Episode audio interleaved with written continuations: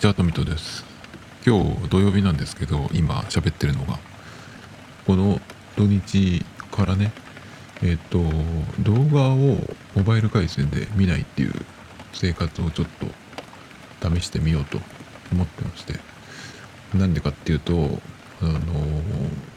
今固定回線を引いてないんですけど、しばらく何年かね、あの移動がたまにあるんで、その時に固定回線引いてると、めんどくさいじゃないですか。その使ってない間置いとくのもだしね。なんで、一旦その、えー、YMAX にしたんですよ。で、それを2年使って、えー、やめて、えっ、ー、と、au の無制限プランにしてっていうふうにしてるんですけど、で、まあそれが結構高いんですよね。8000何百円今払ってるんですよ。で、3月か4月、3月かなぐらいから確かそれが1000円ぐらい下がるんですけど。でそのタイミングでまあアハモとかねあれ系のが始まる。っていうのとあとはまあ僕は2回戦目を楽天モバイルで使ってるんですけど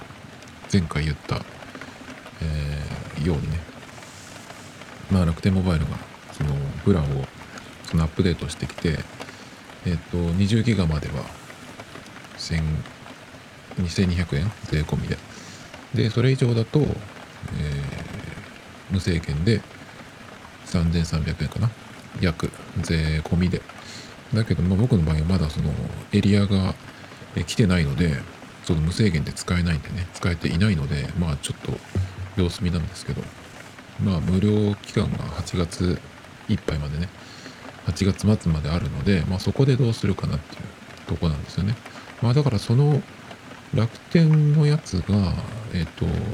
無制限で、その値段で、普通に、まあ、僕がいる、その生活圏内で、問題なく、あの、高速で無制限で使えるっていうようになればね、そのまんま、楽天モバイルを、うんと、使い続けて、au の方を、まあ、ボボ、ボボにするなり、なんなりにして下げようかなと思ってるんですよね。そうすると、まあ、無制限で使える環境っていうのが1個、うん、あることになるんで。だからもしそれがダメだった場合えっ、ー、とまあ2回戦持つのは続けたいなと思ってるんですよ。えっ、ー、とまあ au の方だけにして楽天モバイルをやめるとかね。っていうんじゃなくて2回戦持つのは続けたいなと思っていて。でえっと夏までにその何て言うの？楽天モバイルの回線がその僕が普段生活してるエリアでね、えー、高速で無制限で使えない場合はうんどうしようかなっていうとこなんだけどそうなった場合はまあでも楽天モバイルは1個そのサブ回線として持っていようかなと思うんでそうすると、まあ、au の方をうんそのまんままあ、えー、無制限プランで使っておいてもいいんだけどでもその20ギガプランが始まるんでね各社まあそのまんま au の中でボボに移行して20ギガにするっていうふうにするとえっ、ー、と結局今のところその楽天モバイルの方は無制限では使えてないので au のを借りて5ギガっていうことなんで、まあ、僕にとっての楽天モバイルは今5ギガのプランなんですよね。それで、まあ、au の方をその29パプランにして20ギガにすると無制限ではなくなるのでじゃあその20ギガで固定回線なしで行くにはどうしたらいいかっていう話を昨日だか一昨日したんですけどその時にえっ、とまず動画をそのモバイル回線で見るのをやめるっていうのをがまあ絶対必要だなと思ってですね。だからじゃあそれを今ず毎日のようにやってるんだけどやめるってなった場合どんな感じになるのかっていうのをねちょっとテストしてみようと思ってうんとまあ思いついた時は今から2月になるのでとりあえず2月の1ヶ月間やってみようかなと思ったんですよ。で、まあ、2月にまだなってないですけどこの土日でねちょっとそれにチャレンジしてみようかなと思って今日まず1日目なんですけど今もう夜になりまして、えー、まあ一日ね今年じゃないや今日は動画をモバイル回線でも見ずに、えー、過ごしてきたんですけどまあね結構やっぱりちょっと YouTube であれ見たいなとかとか検索しようかなとかっていうのが、まあ、癖になってるんですよね。なのでそのついつい Chrome で YouTube を開きそうになるんですけどまあそれを今のところやめていて TVer も開いてないしビリビリも開いてないしね。なのでえっとまあそれがストレスになるかなとか思ってたんですけどまあそうでもなくて今のところは。別にそれが見れなかったからといってっていうぐらいの感じなんですよね。YouTube ではその僕 YouTuber 動画って見ないんですよ。日本人の YouTube の動画はあのお金もらってもら見るくらい本当に見たくないものの、えー、見たくないものなんですよ僕にとってはね。サムネイルで見るのも嫌なのであの YouTube の設定を言語設定と国設定を日本以外のところにしてでえっとなるべく広告が出ないようにするために Chrome で見てるんですけど YouTube アプリを使わずにね。っていう感じなので。そういうのは見ないんですけどまあ日向系のなんかまとめ動画とかねそういうのを見たりとかまあ日田愛が静岡でやってないんでえっと放送した後の次の日月曜日くらいに、まあ、バッと上がるんでそれを見たりとかね。あと最近ちょっとねえー、これ Rebuild の Rebuild だっけ？あ Rebuild のうんとあの人なんていう人だっけどう忘れちゃったえっ、ー、と、ミヤンっていう人だね。えっ、ー、と、宮川さんだ。宮川さんが、えー、バックスペースにゲストで出られた回に、あの昔のテレビの話をしていて、なんか音楽の、音楽理論の話で、えっ、と、フジテレビで結構前にやっていた音楽の正体っていう番組が好きだったっていう話をしてね。で、それが YouTube に今あるみたいなことを言ってたんで、僕は見たんですよ。まあ、それに関しては、結構 Android の方にバッターをダウンロードしてあるのでまあちょっとずつ見てる感じなんですけどけどその時になんかそのフジテレビのっていうかその昔の20年ぐらい前の番組なんかすごいいいなと思ったんでちょっといろいろ調べてたら同じフジテレビなんですけどワーズバースの冒険あとタイトルがちょっと変わってえー、ワーズバースの庭でっていう、まあ、同じそのシリーズのやつがあるんですけど、それがなんかちょっとちらっと見たら、あ、なんかいいなと思って、それを見ようと思って、うんと再生リストにまとまってるのがあったんでね、それをちょっとこう自分のアカウントに保存したんですけど、まあそれを見るには、まだそれはダウンロードしてないんで、えっ、ー、と、普通にね、見ないといけないんですけど、それをちょっと今、えー、モバイル回線では見ないっていうふうに決めてるのでねちょっと本当はこの土日でそれ見たかったんですけどっていうのをねチャレンジしています。まあこれもねえー、っと楽天モバイルがちゃんと高速で無制限で使えるようになればねそんなことはしなくていいんですけどもしダメだった場合にその無制限プランは楽天だけにして au の方を20ギガに下げる。とすると、えー、動画をねモバイル回線で見るっていうのをやめるっていうのが、ま、必須なんでどんな感じかなっていう感じでやってるんですけど。まあそんなに辛くはないですね別に。うんあとはラジオ番組深夜のやつ伊集院さんのやつとかね。それはこっちでは聞けないんで。ラジコで聞いてもいいんですけどプレミアムに入ってね。ただね、ラジコプレミアムに入っても、ラジコってものすごく、あの、使い勝手が悪いんですよ。飛ばせないし、曲が入るし、CM も入るしね。なんで有料で課金してるのにそんなの見ないと聞かないといけないんだろうっていう。まあ、せめてその、うん、15秒送り、15秒、うん、戻りぐらいのは、その、できるようにしてほしいなと思うんだけど、そういうのもないし、なんか不安定だしね。なんかちょっとラジコって相変わらずでちょっとこれはお金を払う、うん、気になれないなっていうふうに思ってまして結構払って聞いてた時もあるんですけどとにかくねうんそのサービス作ってる人これ使ってんのって言いたくなるようなねそのぐらいのちょっとダメな感じが僕はしているのでそれだったら YouTube で見ますよってね気がするんですよ。あのね TVer でえっとこれ前に喋ったかな？TVer でそのなるべく見てください。その見逃し動画っていうのね。まあ1週間ぐらいですけどその見てほしいっていうのをなんかテレビ関係者みたいなのが Twitter かなんかに書いてたのがあったんですね。でそうするとその TVer で見たっていうのが記録に残るんでその見られたっていうのがね視聴率とかで。そうするとなんかあの出演者とかに、えー、少しは還元されるみたいなねのが書かれていたんですよ。でその視聴回数っていうのが残るので残るというか出るのでそれがそのまあ視聴率のカウントみたいな感じになるので、えー、その番組が今後続くかどうかっていう指標にもなるのでその違法アップロードじゃなくて TVer の方で見てくれって言うんですけどその時にも言ったんですけどね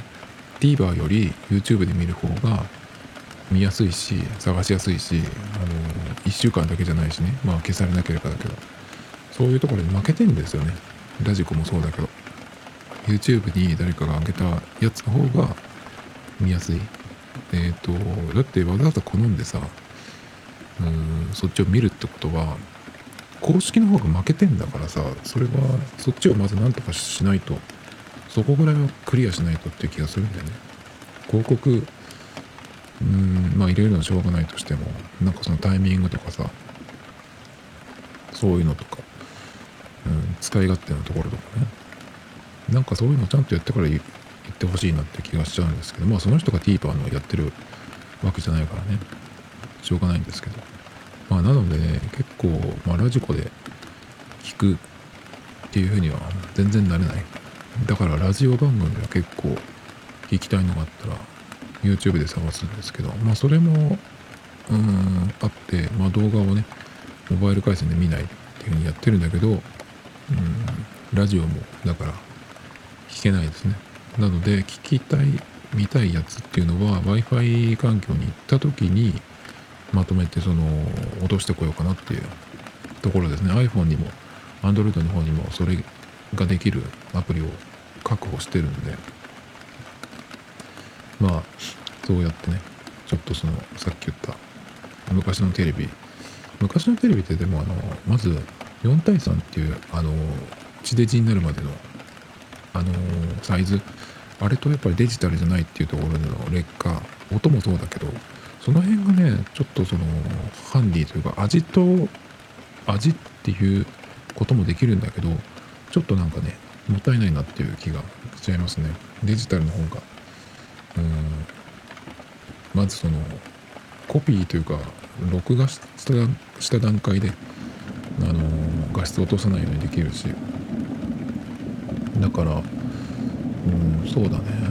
まあレトロな雰囲気といえばそうなんだけどちょっともったいないかなっていうところがありますね。そういう、うん、不利なところはあるんですけど面白い番組は、うん、昔も昔の方が面白いのかな？わかんないけど。今はあれダメこれダメっていう感じで。どこ見ても同じようなことやってる？でそれが上手くなっていくっていうのがなんか、うん、使われる芸能人っていう感じになってくると思うんだけど。でもだからといってそれが面白いかっつったら全然面白くないんでね。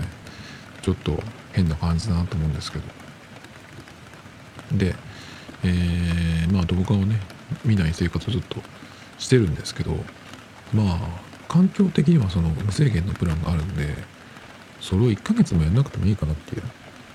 気がしてきましたね。まあそれを見ないっていうことでじゃあその時間何をするか？とかまあ見たいどうしても見たいもの？は何かっていうのがはっきりするとかね、まあ、じゃあそれをどうするかっていう。まあさっき言ったみたいに Wi-Fi 環境に行った時にダウンロードしてくるぐらい。それかもう完全にやめちゃう。あとこういうのって結構意外と癖だなと思ったんでそういうのを見るっていうのは。ねだからまあ見ないっていう癖、まあ、見る癖がなくなったら自然と動画は別になくってもなんてことないっていう風になるかなっていう気がするんですけどね。まあどうかな。ちょっとわからないですけど。そういえば動画って言えばね今日アップルからメールが来ていてちょっとこれあのなんとなく意味はわかるんだけどちょっとなんだこれはっていうのがあってそれがですね Apple TV プラスから月額600円のストアクレジットを6月まで提供しますっていうメールが今日いきなり来て Apple TV プラスって言えば僕去年 iPhone を iPhone、iPad を両方同時に買い替えたんですけどその iPhone 買った時に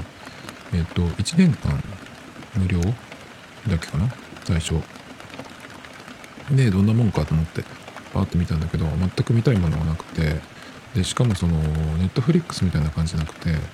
月額料金払うのにまあその時は無料ですけどね月額料金を払うっていう仕組みなのにその映画とかに関しては個別に課金しないといけないっていうね。えっ、ー、と他のストリーミングサービスでもそういうのがありますけど Hulu とかそうだっけかな？Amazon プライムビデオとかもその買わないといけないっていうのもあったりするんですけどプライムビデオは結構でもその映画の映画館みたいな感じでこの、え今の期間はこれが見れますよとかねっていうそのなんか上映してる感じみたいなシステムなんでそのコロコロ見れるものっていうのが変わっていくんですけど。だけど Apple TV プラスに関しては Apple の作ってるオリジナルコンテンツは見れるんだけどそうじゃないやつは、まあ、映画とかね完全に、えー、全部課金しないと見れないってことでなんだそれはと思って。別にいいわと思ってその日に僕解約しちゃったんですよ。だから1年間無料のやつがあったんですけどその1年間忘れてて課金とかになったら嫌だなと思ってこんなんでね。だからもうすぐにか、あのー、やめちゃったんですよ。だけど今ってえーアップルなんだっけ名前がもう忘れちゃったんだけどミュージックそれと TV プラスアーケードで50ギガになる iCloud か。それで1100円。っていうねサービスが始まったんですよね。いつだっけ？12月かだっけかな。それで僕は Apple Music に980円払ってきてたのでプラス200円？でねプラス100円か。980円だから、まあ1000円として、プラス100円でその3つになるんで、まあ、やらない理由も特にない。まあ、TV プラスは見てないし、それからアーケードの方もちょっとやったけど、全然マップゲーム好きじゃないんで、見てない。単純ただ単に、まあ、iCloud が50になったぐらいですけど、まあそんな感じでね、今んとこ Apple TV プラスは一応契約してるってことになるんですけど、それだからなのか何なのか分かんないけどそういうメールがいきなり来て Apple TV プラスから月額600円のストアクレジットを6月まで提供しますっていうのがあってこれがちょっとよくどういうことなのかまだ分かんないんですけど2月からだと思うんでちょっとまだ入ってはいないんじゃないかなと。思うんですけど2月から6月までだから234565ヶ月分あなたの Apple ID 残高に600円のストアクレジットを提供します。Apple オリジナルの番組や映画を引き続きお楽しみください。追加で何かをする必要はありません。これはどういうことなのかよくわかんないんだけど、いまいち。Apple ID 残高に、えー、2月から6月まで自動的にストアクレジット600円が入るってことなんで、まあなんかその、えー、普段課金しないと見れないやつねをそれを600円を使ってみてくれっていうことなのかちょっと引っかかったというかどうなのと思ったのがえっ、ー、とストアクレジットに Apple ID のそのストアクレジットに600円入るってことはアプリとか買っていいの？とかちょっと思ったんだけどそういうことではないのかな？Apple ID 残高にっていうのなんで Apple TV プラスに使うためになのかちょっとその辺がわかんないんですけど、まあ2月になったらちょっとこれ試してみるかなっていうとこですかね。えっ、ー、と、先月かな。夏ぐらいから、あの、Amazon プライムビデオをずっと見てたんですけど、契約してたんですけど、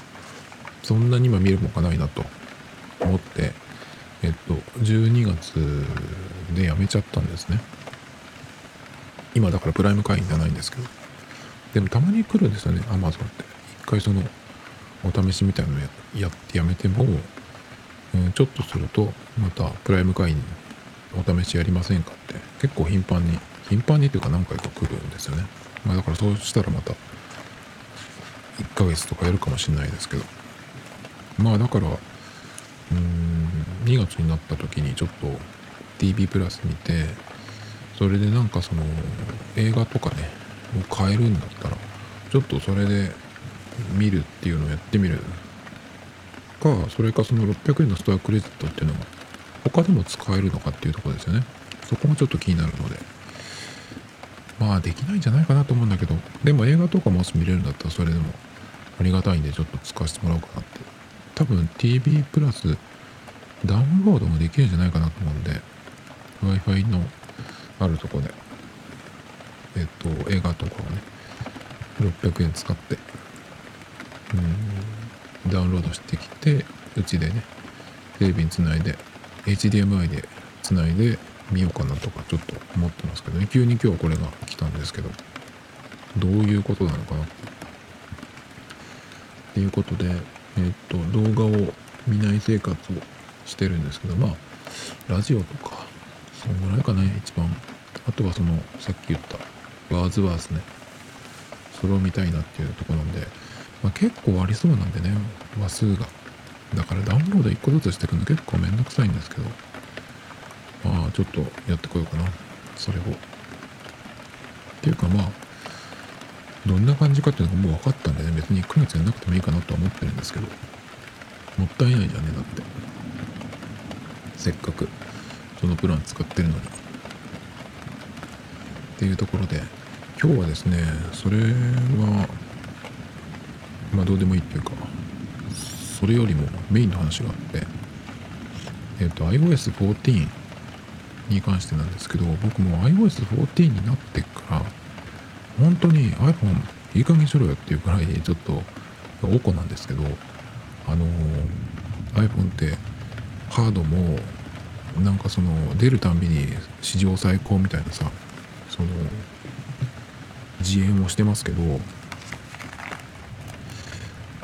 あの笑福亭鶴瓶さんの頭みたいなさあの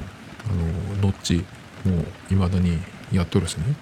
でっかいあんなでかいノッチ作ってるのって iPhone ぐらいじゃない？でしかもその、まあ、ギャラクシー Android も夏から使い始めてなんで Android ってその素晴らしいんだっていうふうに思いまして今まで Android ってどうやって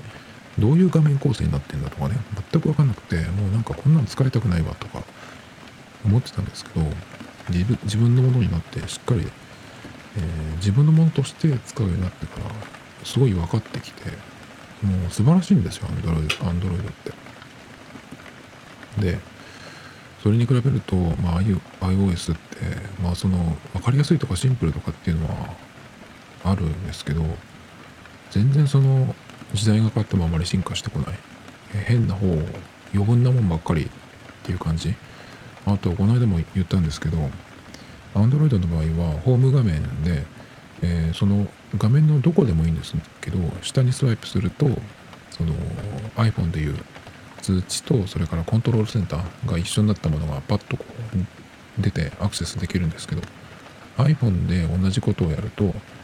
検索画面検索ボックスが出てきてその下に Siri の、えー、提案みたいな感じで今あんたこれ使いたいんじゃない？っていうようなその提案っていうことなのかわかんないですけどその Siri からの提案っていうアプリのアイコンがいくつか出てくるんですけどそんなのいらないんですよ正直。だってそれをやんなくたってさあのアプリのアイコンはホーム画面にまず並んでるわけだしね。よく使うものを1ページ目とかドックに入れてあるんだからさいらないんですよ。だからその通知を見れるにはあの iPhone の場合は一番上からそのスワイプしてこないといけないんですけど今のそのスマートフォンってもう特別その手の小さい人じゃなくても片手で持ってその画面の一番上まで届かない人がほとんどだとだと思うんですね僕もそうですけどだからなのに上からこうやってこないとその大事な通知とかさまあいろんなものにアクセスできないっていうその仕様ってすごく変じゃないのかなっていう気がするんだけど。ウェブサービスとかアプリとかのその UI を見てても上の方にそのなんかよく使うボタンとかが配置されてるっていうのって本当になんかダメだなっていう気がするんですね。一番よく使うものは下かそれか真ん中じゃないっていう気がするんだけどそういう意味で Android のあの戻るとホームとそれから履歴ボタンアプリ履歴の、マルチタスクのボタンが下にある。あれは消すこともできるんですけどけど僕は気に入ってるのでオンにしてるんですけどそれって本当によくできてんなって思うんですよね。で iOS14 の何がその何に対してこう激おこかっていうとえっ、とこれを2回目かもしれないですけど言うの。アップライブラリっていうやつですね。えっ、と iPhone にしかないですね。これ iPad の方にはないんですけどアプリ全アプリがそのジャンル別のフォルダに、え自動的に入ってそのライブラリっていうアップライブラリっていうとこに入ってるんですよ。でそこではね検索することもできるしその頭文字で探すこともできるんですけど。えー、っとそれが本当にねそれができたことで本当になんか使いにくくなって。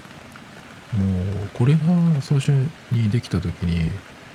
ななんでこう余分なことするのかなと思って怒ってたんですけどだけどその古いものをずっと古い仕様のものをずっと使ってるっていうのはもしかしたらこっちの方がもしかしたらいいのかもしれない。その今までのものにずっとこうこだわってるみたいなさそっちに慣れてるからって言ってそっちをずっと使い続けてる。っいうのってなんかそのうんダメなのかもと思って最初本当に嫌だなと思ったんだけどちょっとこれをうん慣れ慣れるかもしれないから使ってみようと思って使ってみたんですよ。iOS14 来たのっていつだっけかな。もう何ヶ月も前ですよね。で今使い始めてずっと使ってきててその間えっ、ー、とホーム画面は1ページにしてそこにそのまあ厳選してね自分のそのよく使うものとかを選んで1ページだけ入れてあとは全部アップライブラリにから、えー、起動するっていう風にしてたんですけどそれでまあなんとかやってきてたんですけど数ヶ月半年ぐらいかな。もう本当にちょっとやめようと思って元に戻そうと思ったんですね。でこのアップライブラリのその自動的に振り分けられているフォルダこの場所って時々勝手に変わってるんですよ。なんでかわかんないけど。それもね勘弁してほしいなっていう。どこのフォルダに入ってるっていうのは自分で覚えればいいじゃないですか。あとはそのどこのフォルダっていうのとそのフォルダの場所、えー、右側の列だったりとか上とか下とか大体覚えとけばこのアプリはここに入ってる。っていうのがなんか手が覚えていくっていう感じになると思うんですけどそれが変わっちゃうんでね位置が。何何してくれてんのかなと思ってちょっと本当にもうこれ使うのやめようと思ってやめたんですよ。でえっとそのそれまでのようにホーム画面を複数のページにしてそこに、まフォルダとかでフォルダ作って自分で分類していくっていう風に戻そうと思ったんですね。それをやり始めたらまたちょっと、うん、えー、怒ってるんですけど、えっ、と、今日それをやってたんで、もう脳を戻そうと思って、今まではそのホーム画面1ページとアップライブラリだけでやってきてたんですけど、それをやると、そのアップライブラリから1個ずつ、そのホーム画面に、えー、アプリをうん、追加というか追加してで例えばマップアプリがいくつかあったとしたらそれをマップっていうフォルダ作ってその中に入れるとかね。っていうふうにしていくんですけどその iPhone の iOS のアプリってその編集画面プルプルするやつプルプルした状態長押しにしてその時にそのアプリを移動するじゃないですか。あのこう何て言うの、え、長押ししてるとこう指にくっついてそれをこう好きなとこに移動させられるんですけどその移動させてる状態の時に他のアプリを、タップするとあのそこにこうくっついてまとめて移動させることができるんですよ。だけどアップライブラリからそのホーム画面に移動させる時にそれができないんですよね。その移動モード移動できる状態になった時にはアップライブラリの画面がパッと消えてそのホーム画面に自動的に行くんですけどっていうことは1個ずつやんなきゃいけないんですよ。これが猛烈にめんどくさい。しかもその1個だけ追加するんだったらいいんだけど元に戻したいっていう時はあのー、まずどこに自分のその、えー、今移動させたいアプリがあるかって探してでそれを1個ずつね移動していって、えー、例えばマップアプリが5個あったとして5個ねアップライブラリからホーム画面に1個ずつ、うん、移動させてそしてやっとフォルダが作れるっていう感じなんですね。だからもうすごい時間かかるんですけどもうこれをやっていて本当にねダメだなと思って。で同じことを Android でやろうと思ったら Android は素晴らしくて Android っていうのはあのもともともともとっていうかそのホーム画面とそれからまあ iOS14 でいうアップライブラリみたいな感じでこれ何て言うんだっけかなここの場所。そのホーム画面の下側にあるんですけど全てのアプリがあるんですね。でそこから、えっ、とそのホーム画面に持っていきたいものをうん何て言うの？えー、ドラッグしてもいいし、まあ、長押ししてるとアイテムを選択ホームに追加アインストールアプリ情報っていうそのメニューが出てくるので、えー、それでこう一個ずつ移動することもできるんだけどまずね素晴らしいのがねうんと Android の場合フォルダをホーム画面に作ったフォルダ。例えばブラウザっていうフォルダを僕1個作ってるんですけどそれを開くと右上のとこにこれギャラクシーの場合ですけどプラスってボタンがあるんですよ。そこを押すとえっ、ー、とアプリの何ていうの？その一覧が出てきて、えーと、アップライブラリーみたいな感じでえっ、ー、と50音順？頭文字順でバーッと並んでるんですね。でそこにこうチェックボックスみたいなのがあるんですよ。ラジオボタンみたいなそれをこうチェックしていってこれとこれとこれのアプリをこのフォルダに追加したいっていうのができるんですよ。だからフォルダを開くとそこのフォルダにどのアプリを入れたいかっていうのをまとめて追加できるんですよね。素晴らしくないですかこれ。これが iOS14 ではできないんでちょっとね早くパクってほしいなと思うんですけど。だからこれを知っていたのでえー、アップライブラリからその元のホーム画面に1個ずつやるっていうのが移動するっていうのがね本当に面倒くさくてちょっと怒ってたんですけど。で少しでも早くそのアップライブラリから、えー、ホーム画面にそのいくつものアプリを追加するっていうのをやるにはどうしたらいいかっていうことなんですけど、えー、プルプルさしてからあの、持っていくんじゃなくてえそのアップライブラリにある状態でアイコン長押しすると、えメニューが出てくるんですよ、まず。で、ホーム画面に追加っていうのがあるんで、それをパッと押すと、ホーム画面に1個追加されるんですね。で、それの繰り返しっていうかね、だからドラッグできるようになるまで長押しして持っていくとかっていうよりかはこっちの方が早い。で、あとこれをやると、ホーム画面に追加って出てこないやつはもうホーム画面にあるってことなんで、まあそれの見極めというかにもなる。でもこれも一個ずつなんですよね。やるのは。で1個ずつ、まあ、同じフォルダに入れたいアプリをねとりあえずホーム画面に入れてそしたらフォルダ作って、えー、全部をそこに入れたやつを入れるっていうね感じですね。でこの時に、えっと、ホーム画面をうん例えば、えー、僕がそうだったようにそれまで1ページにだけだったのを2ページ以降も使いたいってなった時にえっ、と例えば3ページ4ページって作る予定でもその編集作業をする時は、えー、その今アップライブラリから、ね、アプリを追加したいっていうそのどこのページに追加するかだから例えば最初に2ページ目に追加したいってなった時はこの2ページ目だまでを表示した状態。だからもし3ページ目4ページ目でも作ってるんだったらそれは一回その非表示にしておいた方がいいです。そうすると、え、さっき言ったみたいに App ライブラリーであのアプリを、うん、アイコンを長押ししてホーム画面に追加っていうメニューが出てくるんですけどそれで追加すると2ページ目に追加されていくのででそこにボンボン追加していってでフォルダ作って整理してでそこがいっぱいになったらえっといっぱいに、まあ、ならなくてもいいんだけどそのもう2ページ目に置くのはもうこれでいいってなったら3ページ目をそこで初めて作ってで3ページ目に置きたい、え